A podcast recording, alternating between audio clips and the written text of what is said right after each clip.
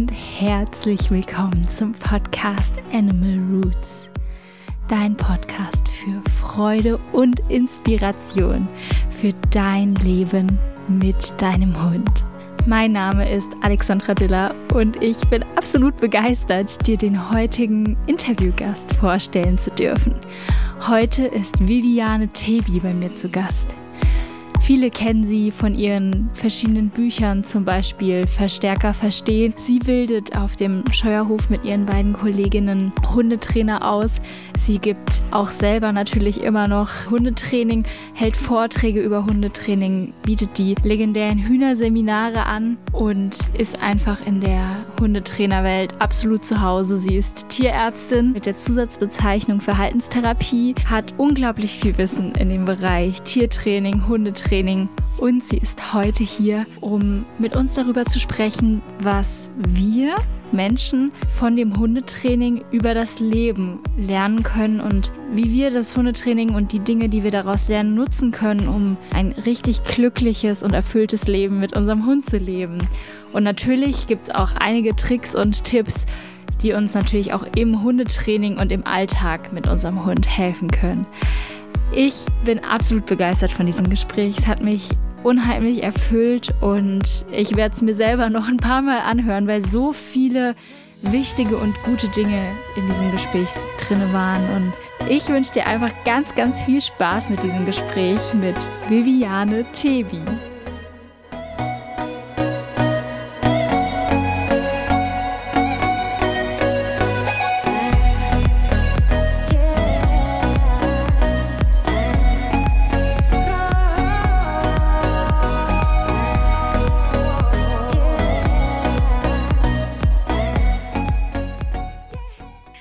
Hallo, liebe Frau Dr. Tevi. Ich freue mich sehr, dass Sie heute im Podcast zu Besuch sind. Und für alle Menschen, die aus irgendeinem Grund noch nichts von Ihnen gehört haben sollte, möchte ich Ihnen gern so als allererstes mal die Möglichkeit geben, sich selber so ein bisschen vorzustellen. Und da frage ich immer als allererstes, ja, wer sind Sie und ja, wie würden Sie sich so einer fremden Person selber vorstellen und wie verbringen Sie so selber einen ja, normalen Tag bei Ihnen? Okay, ähm, wer bin ich? Ja, mein Name ist Viviane Tebi. Ich bin ähm, eigentlich gelernte Landwirtin, habe danach noch Tiermedizin studiert und mich dann auf Verhalten, Verhaltenstherapie spezialisiert ähm, wohne aber auch auf einem Bauernhof und ich habe schon mit drei Jahren von mir gesagt, ich werde mal Bauer und ich werde Lehrer, aber nicht Mannlehrer, sondern Fraulehrer. Und genau das hat sich eigentlich durchgezogen. Also ähm, ich bin mit Leib und Seele Landwirtin ähm, und Lehrerin. Das heißt, ich unterrichte total gerne und hauptsächlich bilden wir eben Tiertrainer aus, ähm, beziehungsweise Hundetrainer.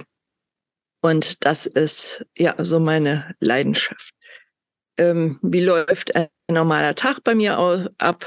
Ähm, ich bin ein Frühaufsteher, das heißt, ich stehe auf, wann ich wach werde. Das ist meistens irgendwann zwischen vier und sechs.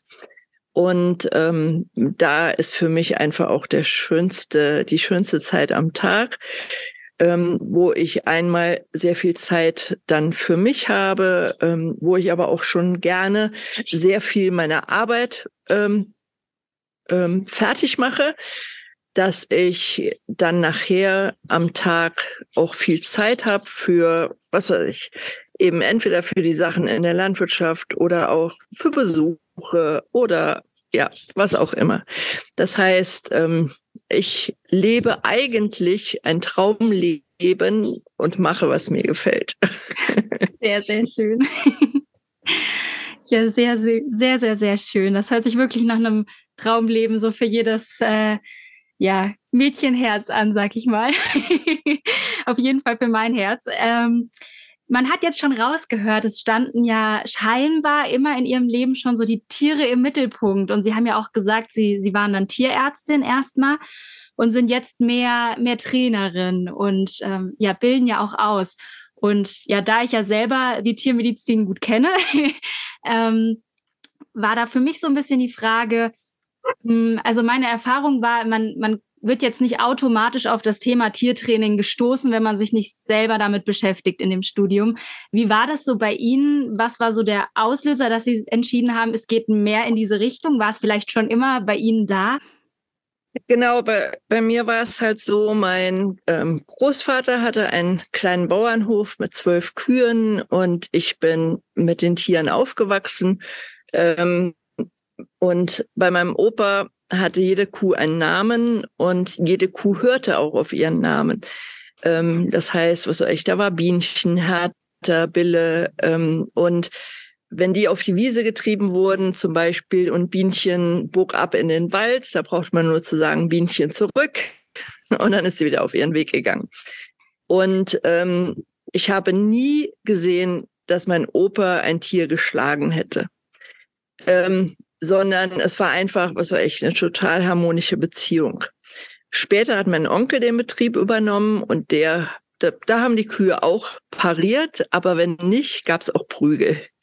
Hm. Und das war für mich schon immer so eine Inspiration. Boah, wie hat der Opa das gemacht, dass ähm, da einfach so eine schöne Harmonie war.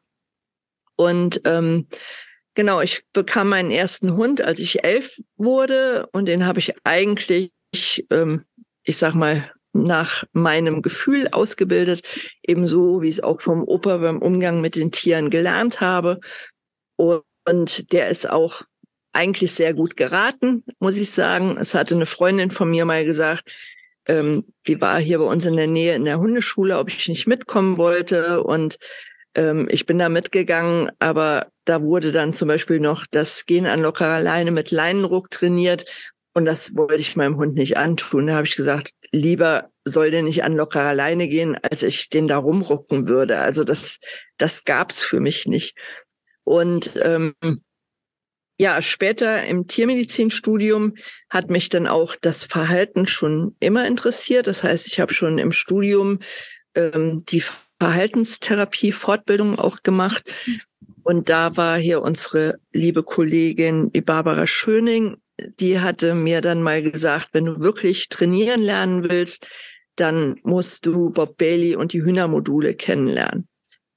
Ähm, genau, da Barbara mein großes Vorbild war, habe ich dann natürlich gesagt, ja, wenn die das sagt, dann muss ich das machen. Und ähm, so kam ich dann zu den Hühnermodulen und ähm, ist auch eine ganz spannende Geschichte. Ich kam dahin, als ich eigentlich dachte, ich weiß schon alles in Sachen Training ähm, und mir kann keiner mehr was beibringen. Und ähm, nach dem ersten Hühnermodul war ich so klein mit Hut und habe gedacht, oh, ich weiß noch gar nichts in Sachen Training.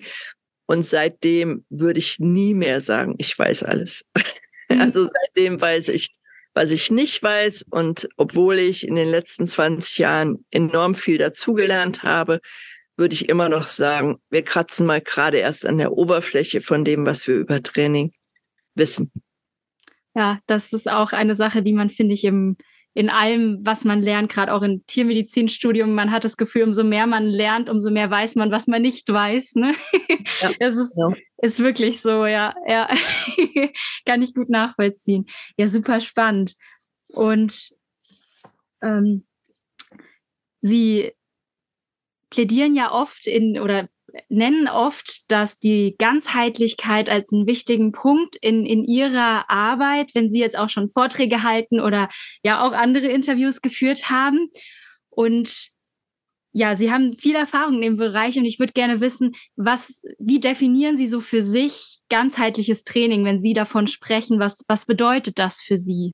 Ich hatte vor vielen Jahren mal ein Seminar bei einem Pferdetrainer, der sagte, wer Zucker isst, kann nicht mit Pferden umgehen. Und das war natürlich eine harte Aussage. Ähm, und damals habe ich noch gedacht, der hat sie nicht mehr alle. Mittlerweile kann ich das voll unterschreiben.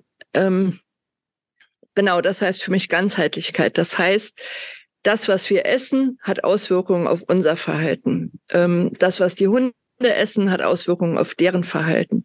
Und das spielt halt alles zusammen. Und ähm, äh, nehmen wir das Beispiel Zucker. Wenn ich Zucker esse, ähm, Zucker raubt Energie. Ähm, ich kann nicht so wach sein, wie ich wach sein könnte, wenn ich keinen Zucker esse und so weiter. Und ähm, dasselbe ist halt auch bei den Tieren ganz oft. Also ich erlebe sehr oft, dass die sich gerne anders verhalten würden, wenn sie dann könnten. Und das ist eben oft, ähm, ja, wirklich zum Beispiel hat es mit der Ernährung zu tun. Ähm, das kennen wir ja von uns selber. Solange ich noch zuckersüchtig war, ähm, dann kann man sich halt vornehmen, okay, ich esse heute mal kein Zucker. Aber das ist ja leichter gesagt als getan. Das heißt, irgendwann ähm, übernimmt ja dann sozusagen die Sucht oder der Entzug ähm, die Steuerung des Verhaltens und man ist gar nicht mehr Herr seiner selbst. Ähm, und das hat eben auch Auswirkungen auf das Training, weil das Aller, Allerwichtigste, was ich im Training gelernt habe, ist, man muss sein eigenes Verhalten ändern können, wenn man das Verhalten des Tieres ändern will. Und sein eigenes Verhalten sollte man unter Kontrolle haben. Aber wenn man sich wirklich mal kritisch hinterfragt, ähm, inwieweit hat man dann sein eigenes Verhalten wirklich unter Kontrolle oder wird kontrolliert durch, was weiß ich, Gewohnheiten, durch Gelüste jetzt beim Essen oder durch, ähm, ähm, ja, was weiß ich, gesellschaftliche Vorgaben, weil man es eben so macht oder so. Also es ist ja so viel, was unser Verhalten beeinflusst und ähm, da kommt eben diese Ganzheitlichkeit ins Spiel. Ja, da kommt ins Spiel, dass ich sagen können muss, ey, wenn ich jetzt vier Wochen keinen Kaffee trinke, dann trinke ich vier Wochen keinen Kaffee, weil ich bin mein eigener Herr und ich lasse mich nicht steuern von irgendwelchen Gelüsten. Ähm, wenn ich mal sagen will, keine Ahnung, äh, mir fällt jetzt gerade ein, ich mache mir meine Haare lila, obwohl das ja schon mittlerweile ähm, ähm, sehr akzeptiert ist, dass Leute das machen, aber dann will ich mir meine Haare lila machen und nicht irgendwie, oh nee, was mögen die Leute dafür denken? Oder ähm, ja, das heißt, das spielt alles da rein und ähm, eben gerade so diese Ganzheitlichkeit. Ich habe den großen Vorteil, dass ich halt auch aus der Landwirtschaft komme und ich weiß, wie sehr gesunder Boden mit unserer Gesundheit zusammenhängt. Und ähm, meine Gesundheit hat halt auch viel damit zu tun, wie ich mit dem Tier umgehe. Ja, sei es jetzt, ähm, wie beweglich ich bin, wie viel Energie ich habe, ähm, ob ich selber Schmerzen habe und so weiter. Und genau deswegen ähm, spielt die Ganzheitlichkeit halt in, ähm, aus meiner Sicht der Welt eine riesengroße Rolle. Und ähm, sie wird in der Tat immer größer. Das heißt, ich denke, ich bin ja so bekannt, äh, was weiß ich, teilweise steht in den Zeitungen die Klickerpäpstin oder so und ähm, gerade so die Feinheiten im Training und das Trainingstechnik oder so, das war immer mein Ding. Aber ich merke mehr und mehr, oh, das ist so klein im Vergleich, was alles noch das Training beeinflusst. Und ähm, ja, von daher wird die Ganzheitlichkeit immer, immer wichtiger. Ja, sehr schön. Also könnte man das so zusammenfassen, als dass es einerseits ganzheitlich als betrachtet, ganzheitlich das Team Mensch-Hund, also nicht nur jetzt, wenn man jetzt zum Beispiel vom Hundetraining spricht, nicht nur den Hund zu sehen, sondern erstmal ganzheitlich Mensch und Hund, aber auch noch viel größer quasi die, die Blase, die Umwelt um den Menschen, aber auch um den Hund, dass wirklich alles damit gemeint ja. ist. Also es und, geht am wenigsten um den Hund. Das ist ja das Verrückte. Als ich gesagt habe, ich werde Hundetrainer, ähm, habe ich das ja oder Tiertrainer, habe ich das gesagt, weil ich dachte, ich will Tiere trainieren. Aber ähm, da habe ich ja ganz schnell gelernt, hm, darum geht's gar nicht. Ja, es geht ja hauptsächlich um den Menschen. Genau, und dann noch alles ähm, sehr schön formuliert, was halt drumrum ist, weil das spielt halt eine große Rolle. Und Sie haben ja selber gesagt, Sie haben da jetzt in den letzten Jahren oder in der letzten Zeit auf jeden Fall gemerkt, dass da noch viel mehr ist als das, was früher ihr Hauptfokus war, sag ich mal, und haben ja jetzt ein neues Buch darüber geschrieben, nämlich Schlüsselmomente Tiertraining als Lebensphilosophie. Und da wäre meine erste Frage, für wen ist das Buch? Und ich wollte auch noch fragen, wie kam es zu dem Buch, aber das haben wir jetzt eben schon so ein bisschen abgehandelt, aber auch gerne dazu nochmal, äh, dürfen Sie gerne nochmal erzählen. Ja, für wen ist das Buch? Ich denke eigentlich für jedermann. ähm, ich weiß nicht so recht, obwohl ich da schon viel schönes Feedback bekommen habe, selbst von Nicht-Tierhaltern, die gesagt haben, ähm, dass sehr hilfreich war, ähm, weil ähm, genau, wie kam es dazu? Ähm, ich habe halt immer mehr gemerkt, dass es gerade nicht die Trainingstechniken sind, auf die es ankommt.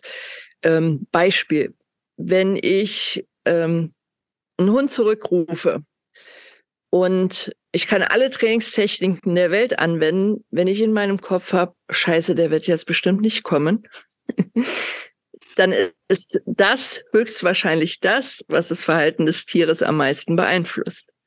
Und natürlich kann ich über Trainingstechniken ähm, trainieren, dass selbst wenn ich einen solchen Gedanken habe, der Hund trotzdem noch kommt. Aber es geht ja viel einfacher. Ich brauche nur den Gedanken zu ändern. Und ähm, so funktioniert es so viel im Leben. Das heißt, ich habe so viel gelernt, ähm, dass alles das, was wir fürs Training lernen, auch im Leben eine ganz wichtige Rolle spielt. Ähm, zum Beispiel im Training haben wir ein Trainingsziel. Ja, ein ganz wichtiger Punkt. Und viele Leute wissen noch nicht mal, was sie trainieren und trainieren dann einfach los. Das heißt, Trainingsziel ist ein ganz, ganz wichtiger Punkt. Aber das bedeutet übertragen aufs Leben auch, wir brauchen ein Lebensziel. Ja, und wenn die meisten Leute schon kein Trainingsziel haben, noch viel weniger haben ein Lebensziel. Die meisten, ich sag mal, lassen sich leben. Ja, man, man reagiert halt immer auf die Umstände und aber eigentlich sollte man ähm, im Kopf haben, okay, in fünf Jahren möchte ich das, das, das. Ja, und da arbeite ich jetzt drauf hin. Und das Schöne ist, man kann es machen. Ja, also mein Leben ist der beste Be Beweis dafür. Auch in der Hundeschule hier unser Team, die Michaela, die Lisa und ich, ähm, wir fragen uns jedes Jahr, ähm, was war gut, ähm, was wollen wir ändern, was wollen wir in der Zukunft erreichen. Und dann wird das entsprechend geändert. Das heißt, ähm, wie soll ich sagen, das Leben wird von Jahr zu Jahr schöner, weil wir ein Lebensziel haben. Ja, und ähm, das ja ist halt nur ein Beispiel von ganz vielen, wo wir ähm, das, was im Training gilt, so richtig schön auf das, was im Leben gilt, übertragen können. Und ja, ich sage immer, es ist so, als würde der liebe Gott uns zeigen, guck, ich zeige dir die Spielregel hier, aber da ich zum Beispiel Landwirtschaft kenne, ich zeige sie dir auch hier. Und was weiß ich, es ist überall letztendlich dasselbe. Es gelten überall dieselben Regeln und egal, wo wir tiefer hingucken, wir lernen immer fürs Leben. Ja, es geht ja wirklich in die Richtung von, von der Thematik, auch in dem Buch finde ich sehr viel, was man, ja, ich sag mal, auch aus so der Persönlichkeitsentwicklungswelt kennen könnte. Und es geht ja schon um persönliche Entwicklung auch. Also es heißt ja auch, ähm, es geht ja darum, was man aus dem Tiertraining auch für sein eigenes Leben lernen kann. Und ja, was, was ich sehr, sehr schön finde, ist, dass dieses Thema immer größer, immer populärer wird und auch in ganz viele Bereiche vordringt und jetzt auch durch Sie in das Hundetraining. Deswegen vielen Dank, dass Sie dieses Buch geschrieben haben. Ich habe mich da sehr drüber gefreut. Ähm, was ich aber so ein bisschen beobachte oder wo ich auch selber manchmal dran hänge, das, das wollte ich Sie gerne mal fragen, was Sie dazu denken, ist, dass man ja, Sie erwähnen das auch in Ihrem Buch, einerseits diesen, ja, diesen Zustand hat, wo, wo man sagt, alles in der Natur ist ja so richtig, wie es ist und jeder Mensch ist lebenswert. Und andererseits, das, was Sie eben angesprochen haben, es geht ja auch darum, irgendwie sich zu entwickeln, sich selber zu entfalten und weiterzukommen. Hm, wie sehen Sie das denn? Ja, weil ich da persönlich manchmal noch so ein bisschen für mich hänge, wie man diese Dinge zusammenbringen kann. Und ich denke mir, vielleicht der ein oder andere Zuhörer ähm, dem geht es vielleicht auch so. Ähm, ja, wie, wie haben Sie das für sich erfahren? Wie, wie schätzen Sie das so für sich ein? Ja, ich finde, das macht uns auch die Natur sehr schön vor. Nehmen wir, was weiß ich, eine Eichel.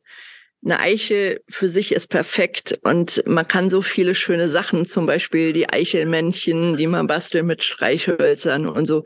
Man kann aus einer Eichel ähm, auch Mehl machen oder was weiß ich, Kaffee oder Also die Eichel an sich ist perfekt, aber irgendwann im richtigen Umfeld entscheidet sich die Eichel, ähm, ich keime und aus mir wird eine Eiche.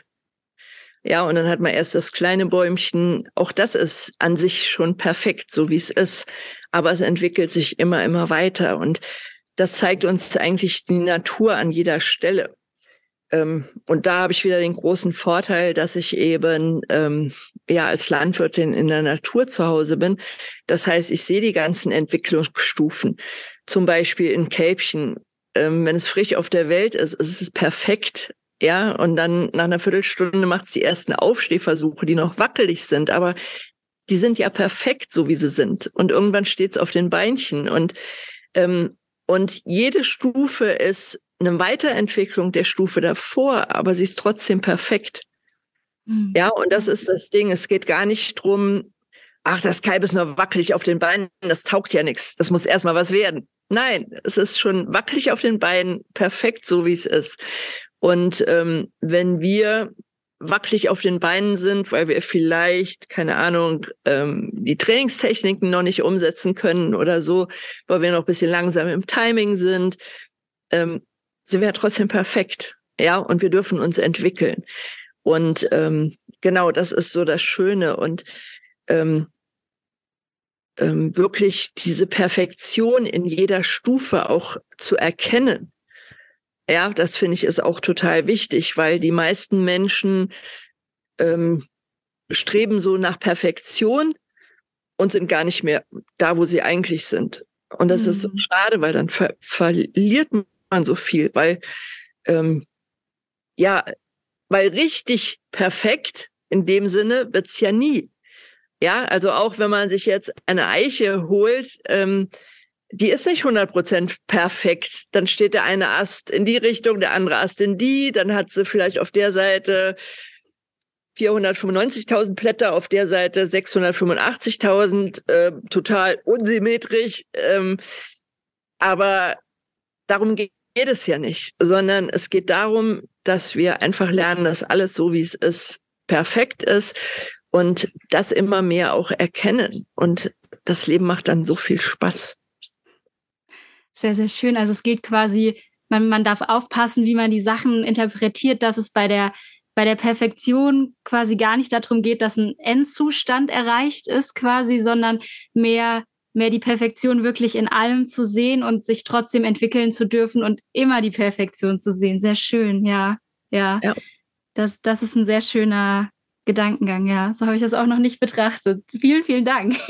Sie haben es ähm, vorhin ja auch schon angesprochen, wir hatten es jetzt ein paar Mal, dass ja die, die, die Lerntheorie und, und dass die positive Verstärkung, auf die Sie sich früher konzentriert haben, ja ein kleiner Teil ist und das, was Sie in dem neuen Buch beschreiben, eigentlich ein, ein riesiges Drumherum ist und das Ganze vervollständigt und wir haben es auch schon angesprochen, gerade mit dem Rückruf, wie mächtig es sein kann, dass man manchmal diese ganzen vielen kleinen Trainingsschritte gar nicht unbedingt braucht. Die sind natürlich nicht, nicht ganz wegzulassen, klar, aber dass es vieles erleichtern kann. Und da würde ich gerne nochmal so reingehen, mh, mm, weil ich mir vorstellen kann, vielleicht, ja, sitzt der ein oder andere jetzt da und denkt sich, wie, ich soll nicht trainieren? Wie passt es denn zusammen? W wann soll ich denn jetzt trainieren? Weil soll ich es nur denken?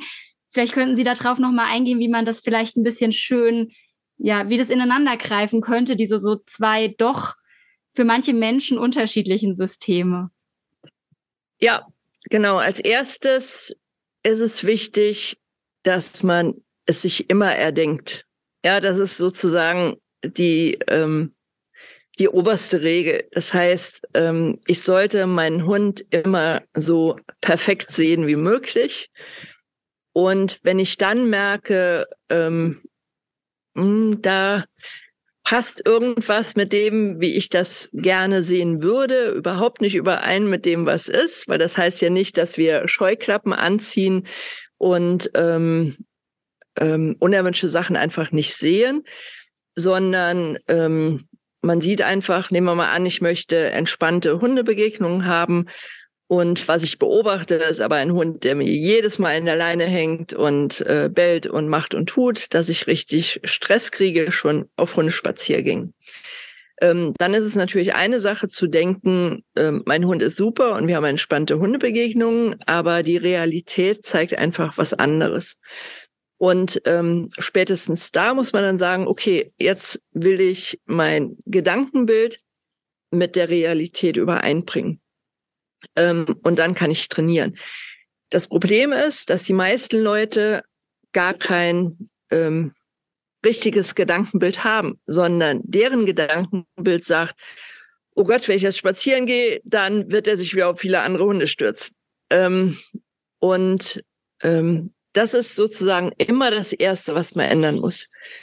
Ähm, und ganz, ganz oft, ähm, ich habe zum Beispiel vorher, früher ähm, eigentlich nur mit den Leuten gearbeitet in Hundebegegnungen, dass die Leute sich entspannt haben, richtig entspannt haben. Und dann braucht man mit dem Hund kaum noch was zu machen.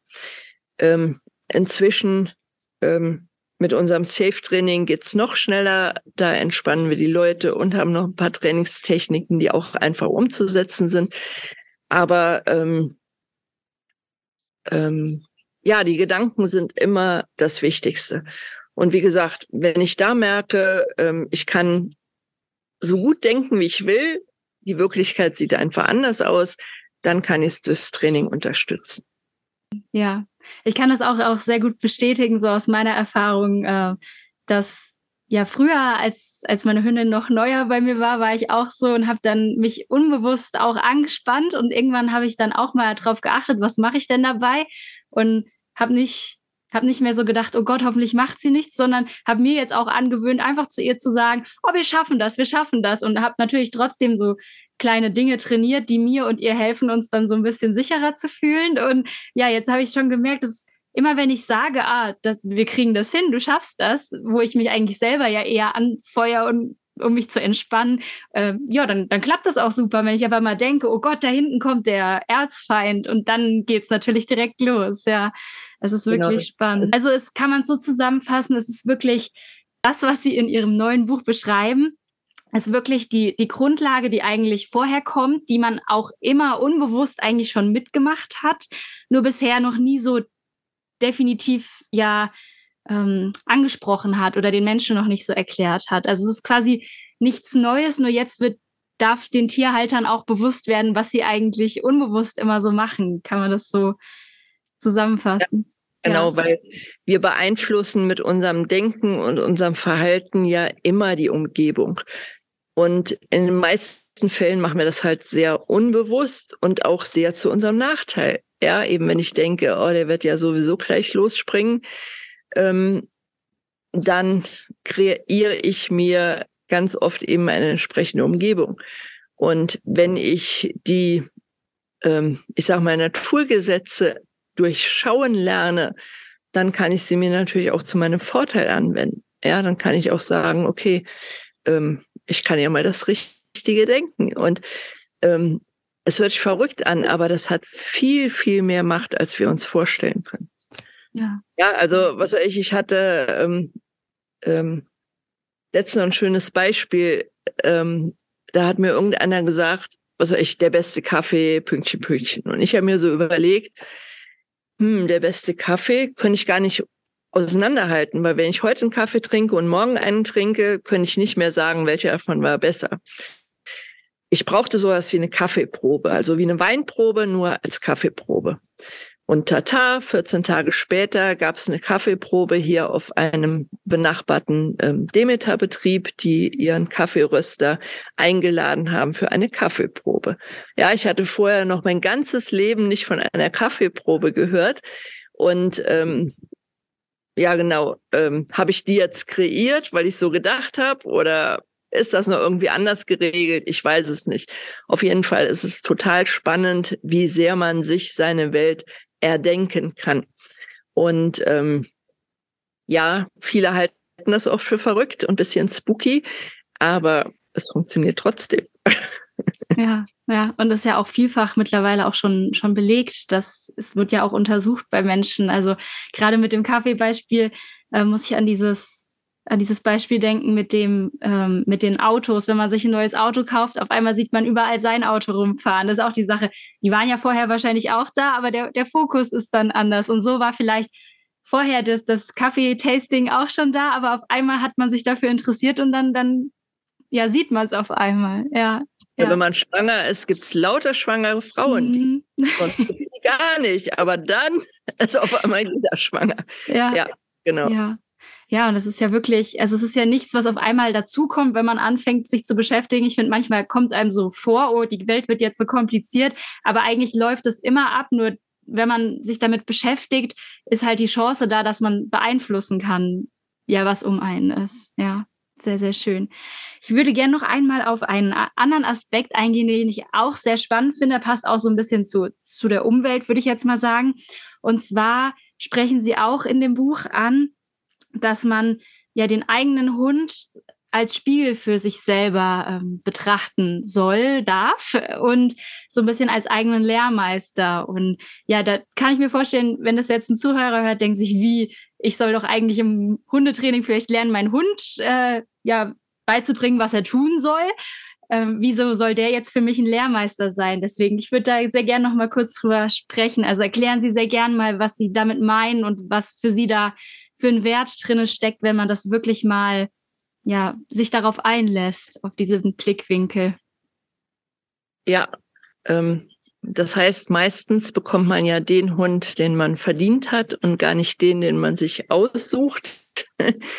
ähm, und wo ich das oft beobachte in letzter Zeit, was sehr häufig ist, sind ähm, Hunde, die so bisschen ich nenne es immer von Berufssohn oder Tochter sind. Also die, ähm, die total verwöhnt werden auf der einen Seite, ähm, auf der anderen Seite aber dadurch auch viele Probleme machen, weil die eben nie gelernt haben, mal irgendwelche Grenzen zu akzeptieren. Und ähm, die gehören oft zu Menschen, die selber auch relativ unsicher sind. Ähm, und wo ich dann immer sage, boah, du hast den Hund, den du hast, weil der dir beibringt, für dich einzustehen und deine Grenzen zu ziehen. Ähm, und ähm, das ist total spannend, wenn man dann ähm, daran arbeitet, dass die ähm, Leute nochmal für sich selber einstehen und sich ihrer selbst bewusst werden. Ja, das, da gehört dann zu, ähm, was ist die Körpersprache, wie ist meine Anspannung, wie gestresst bin ich heute. Ähm, und ich finde es auch so spannend, dieses Wort, sich selbst bewusst werden, selbstbewusst mhm. werden. Ja. Ähm, das zeigt dann auch sehr schön. Und wenn die diese ähm, Menschen dann ähm, ähm, das lernen und immer besser machen, sieht das ganz anders aus und auf einmal ähm, ändert sich der Hund total. Und da muss man gar nicht viel am Hund arbeiten. Äh, ich beschreibe das immer als ähm, ähm, wenn wir oder wenn der Mensch ähm, morgen Herr oder Frau Bundeskanzler wäre, dann ähm, macht das ja eine ganze Menge Stress auch.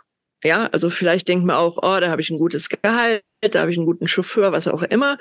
Aber ähm, wenn es dann heißt, so und morgen um vier ist eine Rede im Parlament, dann uh, sterben wir vor Stress. Und das ist eben auch oft mit diesen Hunden. Das heißt, die werden auf der einen Seite zu Herr oder Frau Bundeskanzler oder sind der Prinz oder die Prinzessin zu Hause, aber sind dieser Rolle gar nicht gewachsen. Das heißt, die haben eine ganze Menge Stress. Und wenn der Mensch lernt, wieder selbstbewusst zu werden und wirklich dem Hund ein Vorbild auch zu sein, dann nimmt das dem Hund eine ganze Menge Stress. Ja, dann können die nochmal so wirklich entspannen. Und ähm, der Mensch wird ja selbstbewusst, ähm, nicht mehr so unsicher, ähm, ähm, lernt zu sich selber zu stehen, lernt Rückgrat zu haben, lernt auch mal Nein zu sagen. Ja, wie viele Leute haben wir, die ähm, vielleicht, was soll ich, heute sollen sie auf eine Geburtstagsparty kommen, wo sie überhaupt keine Lust zu haben, aber gehen einfach hin, weil man das ja so macht, anstatt zu sagen, nein, ähm, ich kann heute nicht. Oder ich will lieber einfach nur im Garten liegen. Ja, warum soll man das nicht einfach können? Und ähm, deswegen können die Hunde uns sehr, sehr helfen ähm, in unserer persönlichen Weiterentwicklung. Das heißt, ich sehe es wirklich so, dass die Hunde eher unsere Lehrer sind als umgekehrt. Und ich finde es sehr, das ist jetzt ein bisschen gemein und vielleicht auch ein bisschen provozierend, aber ich finde es sehr egoistisch, wenn wir denken, wir müssten dem Hund etwas beibringen. Ja, also wie gesagt, das heißt gar nicht, wenn der Hund Stress hat beim Tierarzt, natürlich kann man ihn den Stress nehmen und kann es entsprechend trainieren. Wenn ich gerne ähm, Agility machen will, natürlich kann ich das mit dem Hund machen, weil es dem Hund auch was Gutes tut. Aber ähm, wenn ich das ähm, mache aus so partnerschaftlichen Gedanken, dass ich helfe dir und du hilfst mir, dann ist das total in Ordnung. Wenn ich das aber mache als du bist mein Sportgerät und ich will jetzt Agility-Meister werden und ich trainiere dich, dann finde ich es halt super egoistisch. Da kam mir jetzt gerade der Gedanke, grundsätzlich können die Tiere ja auch alles, was wir immer so von ihnen wollen. Ich meine, sie können sich entspannen, sie können Sitz machen. Es geht ja immer darum, dass wir wollen, dass sie es dann machen, wenn der Mensch es will. Und da darf man sich dann wirklich fragen, ja, wie kann, wie kann ich da ein guter Mentor oder für eine Führungsperson für mein Tier sein. Wenn jetzt hier jemand zuhört ähm, und sich jetzt denkt, oh Gott, es ist bei mir so und ich weiß gar nicht, wo ich anfangen soll, haben Sie da vielleicht einen Tipp, wie jemand, der da jetzt noch so selber drin steckt, vielleicht anfangen könnte? Wo könnte er vielleicht als erstes drauf achten? Wo wäre so ein allererster ganz kleiner Ansatzpunkt? Ich denke, das Feld ist ja riesig, aber hätten Sie ja so einen Tipp für uns? Ja, sich seiner selbst bewusst sein. Mhm. Ja, dass man immer mal wieder in sich reinfühlt, wie geht's mir denn jetzt im Augenblick? Ja, also wenn ich jetzt in mich reinfühle, ich sitze hier in der Sonne, äh, schöner als im schönsten Urlaub. Das heißt, mir geht's gerade richtig gut. Ähm, ich bin entspannt, meine Schultern sind locker, ähm, ich kann locker durchatmen, mir tut nichts weh. Ähm, ich finde diese Unterhaltung sehr energiebringend. Ähm, und das sind so Sachen, die man sich in jedem Moment fragen kann, dass man eben fragt, bin ich locker oder habe ich die Schultern angespannt? Oder bringt mir das Energie, diese Situation, oder raubt sie mir eher Energie? Ähm, und einfach mal beobachten und wahrnehmen, noch ohne zu werten. Und dann im nächsten Schritt kommt eben auch das Lebensziel. Ja, dass man zum Beispiel, zum Beispiel war es bei mir so, ich habe früher ich hatte so verspannte Schultern, dass ich gar nicht wahrnehmen konnte, ob die locker waren oder nicht. Ja, das heißt, ich konnte meine Schultern gar nicht spüren. Und ähm, ist dann total spannend, wenn man das auf einmal lernt, wenn man merkt, ah, guck mal da, wir können ja sogar auch kommunizieren. ja, das ja. war vorher gar nicht möglich. Und wenn ich dann eben ähm, aus dieser Wahrnehmung raus sage, okay, jetzt wäre es aber schön, wenn ich mit meinen Schultern kommunizieren könnte, dass ich denen sage, seid doch mal locker, dann kann ich mir ja auch entsprechend Hilfe sorgen. Ja, weil mhm. ich entweder äh, Körperarbeit machen oder was auch immer oder ähm, sich sonst irgendwie einen Mentor suchen. Aber dafür muss ich erstmal wissen, ähm, wie geht's mir aktuell und ja, wo will ich hin? Wie im Training. Was ist der Ausgangspunkt? Was ist unser Ziel? Und jetzt überlegen wir uns die Schritte dahin. Das habe ich auch äh, immer wieder gedacht, als ich das, das Buch gelesen habe. Es ist ja wirklich so spannend, wie einfach es uns wirklich fällt oder vielen Menschen, die sich damit beschäftigen, es eher einfach fällt, dem Hund das Ganze ja zu, zu erlauben und, und entgegenzubringen, dieses Verständnis und diese Zeit, ähm, aber sich selber dann irgendwie nicht. Also es ist ja wirklich extrem spannend. Wenn jetzt jemand hierzu gehört hat und kannte sie noch nicht, weiß noch nicht, wie er sie ähm, ja, erreichen kann, mit ihnen Kontakt aufnehmen kann. Wenn er aber sagt, ich möchte unbedingt hier mehr von der Frau Dr. Tevi hören oder auch von ihr lernen, von, von Ihnen dreien auf dem Scheuerhof, wie kann man sie am besten erreichen? Wie kann man sie am besten finden und da Kontakt aufnehmen? Einfach anrufen zum Beispiel. da ist wichtig, ähm, eine Nachricht hinterlassen. Ich würde nicht zurückrufen, wenn keine Nachricht hinterlassen ist. Dann war es wohl nicht wichtig genug. Ähm, Facebook, Instagram, ja, unsere Homepage ist gerade ziemlich veraltet. Die wird nochmal aktualisiert. Ähm, das ist mittlerweile ähm, kein so guter Ort. Ähm, ja, Schlüsselmomente lesen. Auf jeden Fall. Da gibt es ja auch ähm, dann Link zu einem Kurs, der heißt einfach mal Verhalten ändern. Das ist auch total spannend, dass man jeden Tag so eine kleine Challenge kriegt, mal was anders zu machen. Ähm, zum Beispiel nur morgens zum Frühstück auf einem anderen Platz am Tisch zu sitzen.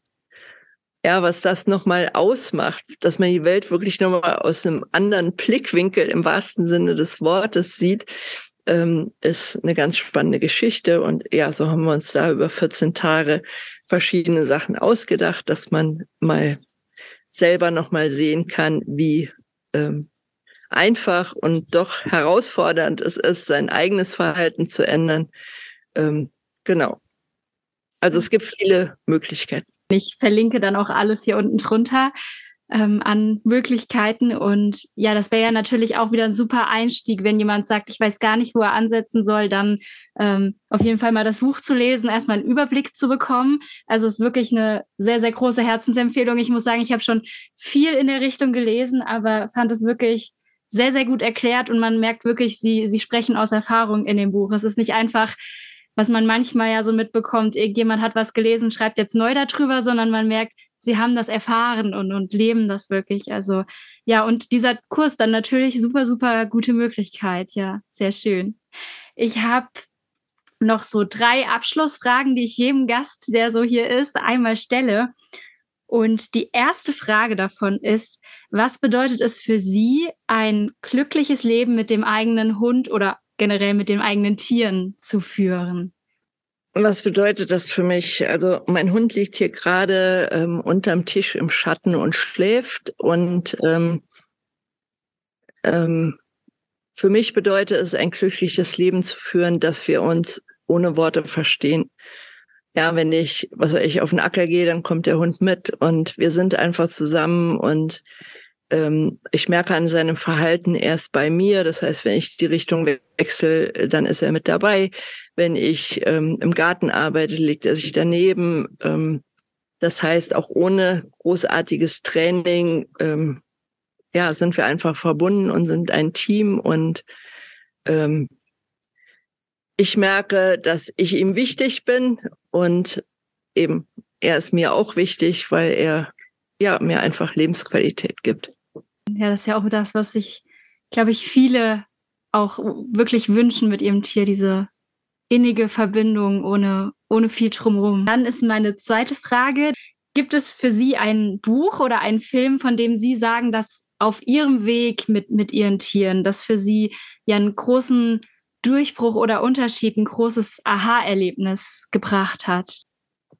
Ja, witzigerweise habe ich da die Tage drüber gesprochen. Ähm, das war ein Buch von einem Stierkämpfer. Mhm. Und ähm, das hat mich sehr beeindruckt, weil eigentlich, also was ich, Kühe sind meine Lieblingstiere und ähm, von der Idee her finde ich Stierkampf einfach grausam. Aber ich bin halt so jemand, der offen ist und ich habe mir das Buch durchgelesen und ähm, was mich da sehr beeindruckt hat, ist, ähm, er hat beschrieben, wenn man jeden Abend dem Tod im Auge, ins Auge sieht, dann lebt man anders. Mhm. Und das fand ich sehr ähm, beeindruckend, konnte ich total gut nachvollziehen.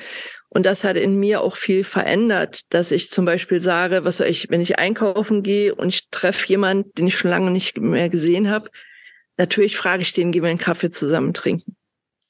Ja, egal wie viel ich noch zu tun habe, weil, sagen wir mal ehrlich, wir haben immer zu tun, oder? Mhm, ja. Aber meistens ähm, stört es dann noch nicht, wenn man mal Kaffee trinken geht. Also, und ich habe einfach seitdem gemerkt, ähm, ähm, ja, wie wichtig ähm, auch solche Gespräche hier. Das ist doch, also ich, egal was ich jetzt hätte gemacht haben können, es ist nicht so wichtig wie so ein tiefes und ehrliches Gespräch. Und das geht mir mit vielen Menschen so. Und ähm, dafür versuche ich mir auch immer wieder die Zeit zu nehmen. Weil, mhm. was weiß ich, letztens war auch noch, äh, war eine Bekannte hier, die sagt, ein guter Freund von ihr ist gestorben, weil er eine Kräte im Hals hatte. Und ähm, ja, wer weiß, wenn morgen einer von uns beiden tot ist, haben wir heute noch eine schöne Zeit miteinander verbracht. Und ähm, genau, das fand ich so sehr beeindruckend und das hat mein Leben auch sehr beeinflusst. Wie heißt das Buch für irgendjemanden, der es sonst können, können wir es auch noch im Nachgang klären, dann, dann verlinke ich es. Genau, das, das, das können wir und, und Super, ja. das weißt du leider nicht mehr. Ja, sehr spannend und wirklich tiefgreifend, weil es ja, man weiß ja wirklich nicht. Also man, man lebt ja immer so, als würde man noch ewig leben, aber man weiß es nie, egal wie jung man ist, es kann immer was passieren. Ja, ja. Genau. Das stimmt.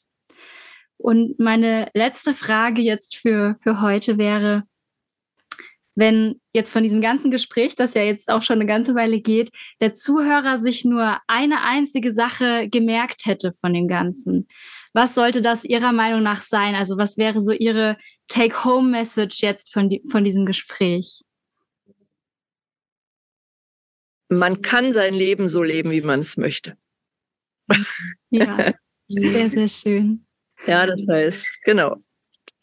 Super Wir haben dazu einiges erzählt und das finde ich ist das Wichtigste, was ich jedem gerne mitnehmen. Also wie ich schon als Kind gesagt habe, ich werde Bauer und Lehrer ähm, und jeder kann werden, was er will. Ja, man muss nur äh, losgehen und sich trauen. Ja, und ganz viele Tools haben und die kriegt man auf jeden Fall in ihrem Buch. Dafür jetzt hier am Ende nochmal wirklich ein Plädoyer von Herzen. Ähm, wer den Podcast gehört hat, weiß, ich habe bisher jetzt noch nie so eine Buchvorstellung gemacht und da jetzt große Werbung, aber wirklich von Herzen ähm, die Empfehlung, weil dafür, da passt es so gut dazu, kriegt man hier die Tools, um das wirklich umzusetzen und zu machen. Ich danke Ihnen für dieses wunder wunderschöne Gespräch. Vielen, vielen Dank, dass Sie sich die Zeit genommen haben und ja, ich sage Danke von meiner Seite und überlasse Ihnen jetzt so das letzte Wort nochmal. Ja, danke auch ähm, für die Möglichkeit, weil ich denke, es ähm, kann dann immer noch mal Ideen verbreiten und eben, wenn nur einer der Zuhörer jetzt sagt, okay, ähm, ich hatte schon immer eine schöne Idee und eigentlich ist mein Herzenswunsch und jetzt gehe ich den Weg, ähm, dann haben wir, denke ich, schon viel erreicht und ich kann nur sagen, äh, los geht's, dem Herz als Kompass folgen und ab ich hoffe, dieses Gespräch hat dich genauso erfüllt und dir den Antrieb gegeben, für deine Träume loszugehen. Seien es kleine Träume oder auch große Träume. Geh los, du bist es wert und es ist wirklich möglich, dir zu erschaffen, was du gerne möchtest. Sei es die Beziehung mit deinem Hund, aber auch ganz andere Themen in deinem Leben. Ich bedanke mich, dass du dir die Zeit genommen hast, dich für dich vor allen Dingen, aber auch für deinen Hund hier inspirieren zu lassen und würde mich riesig freuen, wenn du mir Feedback dazu gibst, wie du diese Folge fandest. Am besten unter dem Post zu dieser Folge auf Instagram.